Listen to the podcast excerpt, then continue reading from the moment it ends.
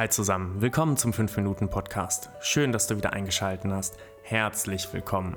Auf diesem Kanal bekommst du alle Tipps und Tricks mit, Strategien und Methoden rund um deine Ehe. Wie du deine Ehe aus einer tiefen Krise retten kannst oder einfach nur deinen Alltag verbesserst. Viel Spaß mit dieser Folge. Bevor ich zu den fünf Fehlern komme, die ja, du wirklich vermeiden solltest in deiner Ehe, Lass mich dir ganz kurz sagen, dass du auf meiner Website eine super tolle Meditation findest. Die ist ganz kostenlos für dich. Trag dich ein und sie wird dich wieder in deine Fülle, in deinen Frieden, in deine Liebe führen. Und ebenso bekommst du auch einige Tipps, wie du in schwierigen Situationen umgehst. Wie du damit umgehst, wenn dein Partner dir gerade etwas sehr Böses gesagt hat oder dir gespiegelt hat, dass es so, wie es momentan läuft, nicht weitergehen kann. Lass mich dich unterstützen. Wenn wir von Fehlern reden, dann geht es oft darum, dass wir bei uns selbst schauen müssen, dass wir bei uns selbst aufräumen müssen. Und auch wenn du vielleicht erstmal denkst, das Thema ist nichts für dich, du bist nicht in der Situation, weil du machst zwar Fehler, aber nicht viele und eigentlich passt das alles genauso für dich, hörst dir trotzdem kurz an. Denn oft blenden wir Fehler aus. Wir denken oft, dass es nicht okay ist, Fehler zu machen. Aber das ist es.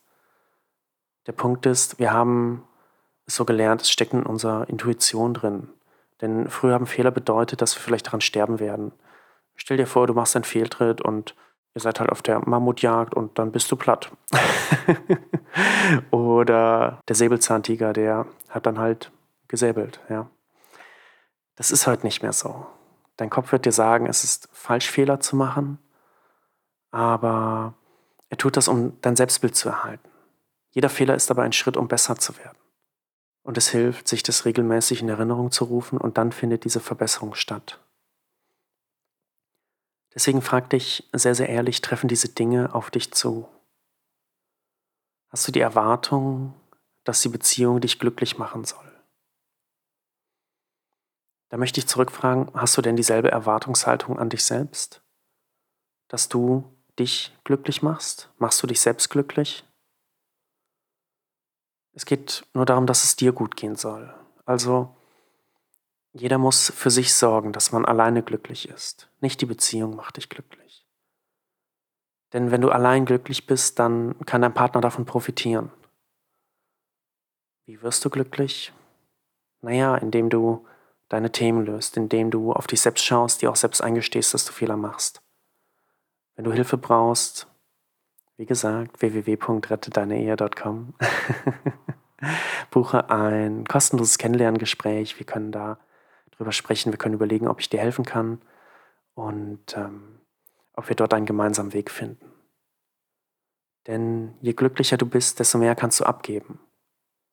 Und wenn wir es mal umdrehen, dein Partner muss auch selber schauen, dass er oder sie glücklich ist, damit dein Partner dann an dich abgeben kann.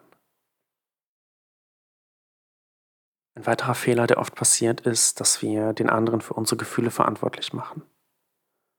Aber nur wir haben Einfluss auf unsere Gefühle. Es hängt von unseren Bewertungen ab. Es gibt Menschen, die machen genau die gleiche Erfahrung wie du und fühlen dabei etwas völlig anderes.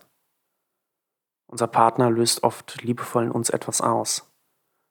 Aber wenn wir aufhören, den anderen verantwortlich zu machen für das, was wir fühlen, dann haben wir eine Chance, unsere Gefühle zu verändern. Vielleicht fragst du dich mal, für welche Gefühle machst du deinen Partner verantwortlich? Ebenso haben wir oft eine bestimmte Vorstellung, wie unser Partner sein soll.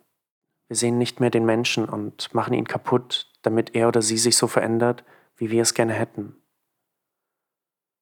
Aber ist es denn Liebe, wenn wir den anderen immer anpassen wollen? Viel schöner ist es doch, den anderen so zu nehmen, wie er ist, auch wenn uns das im ersten Moment gar nicht so gefällt. Manchmal gibt es Dinge, die sind seit 20 Jahren so und du hast sie immer noch nicht angenommen. Vielleicht probierst du es. Nimm sie an, sag, es ist okay, dass mein Partner so ist und ich kann damit leben und ich werde den Rest meines Lebens damit leben und das macht mich glücklich. Und dann manchmal ganz von alleine, wenn wir das akzeptieren und loslassen, dann kommt eine Veränderung ohne großes Zutun, ganz leicht. Einfach aus Liebe zu dir. Und das Schöne ist, oft liebt unser Partner auch an uns das, was wir selber ablehnen. Und das kann genauso gut dazu beitragen, dass es dir besser geht. Der nächste Fehler ist gar nicht so stark ein Fehler, sondern mehr ein Appell.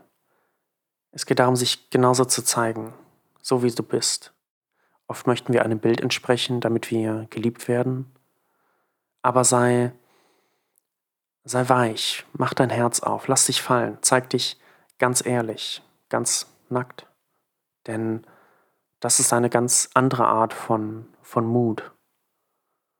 Und wenn dein Partner mit dieser Ehrlichkeit nicht umgehen kann, dann, naja, ist die Person vielleicht gar nicht die richtige für dich. Oder muss es erst lernen.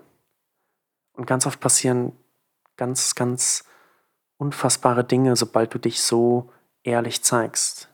Indem du sagst, ich lasse das zu, ich lasse auch zu, dass ich verletzt werden kann und ich verstecke mich nicht, sondern ich bin da und du kannst alles genauso sehen, wie es ist.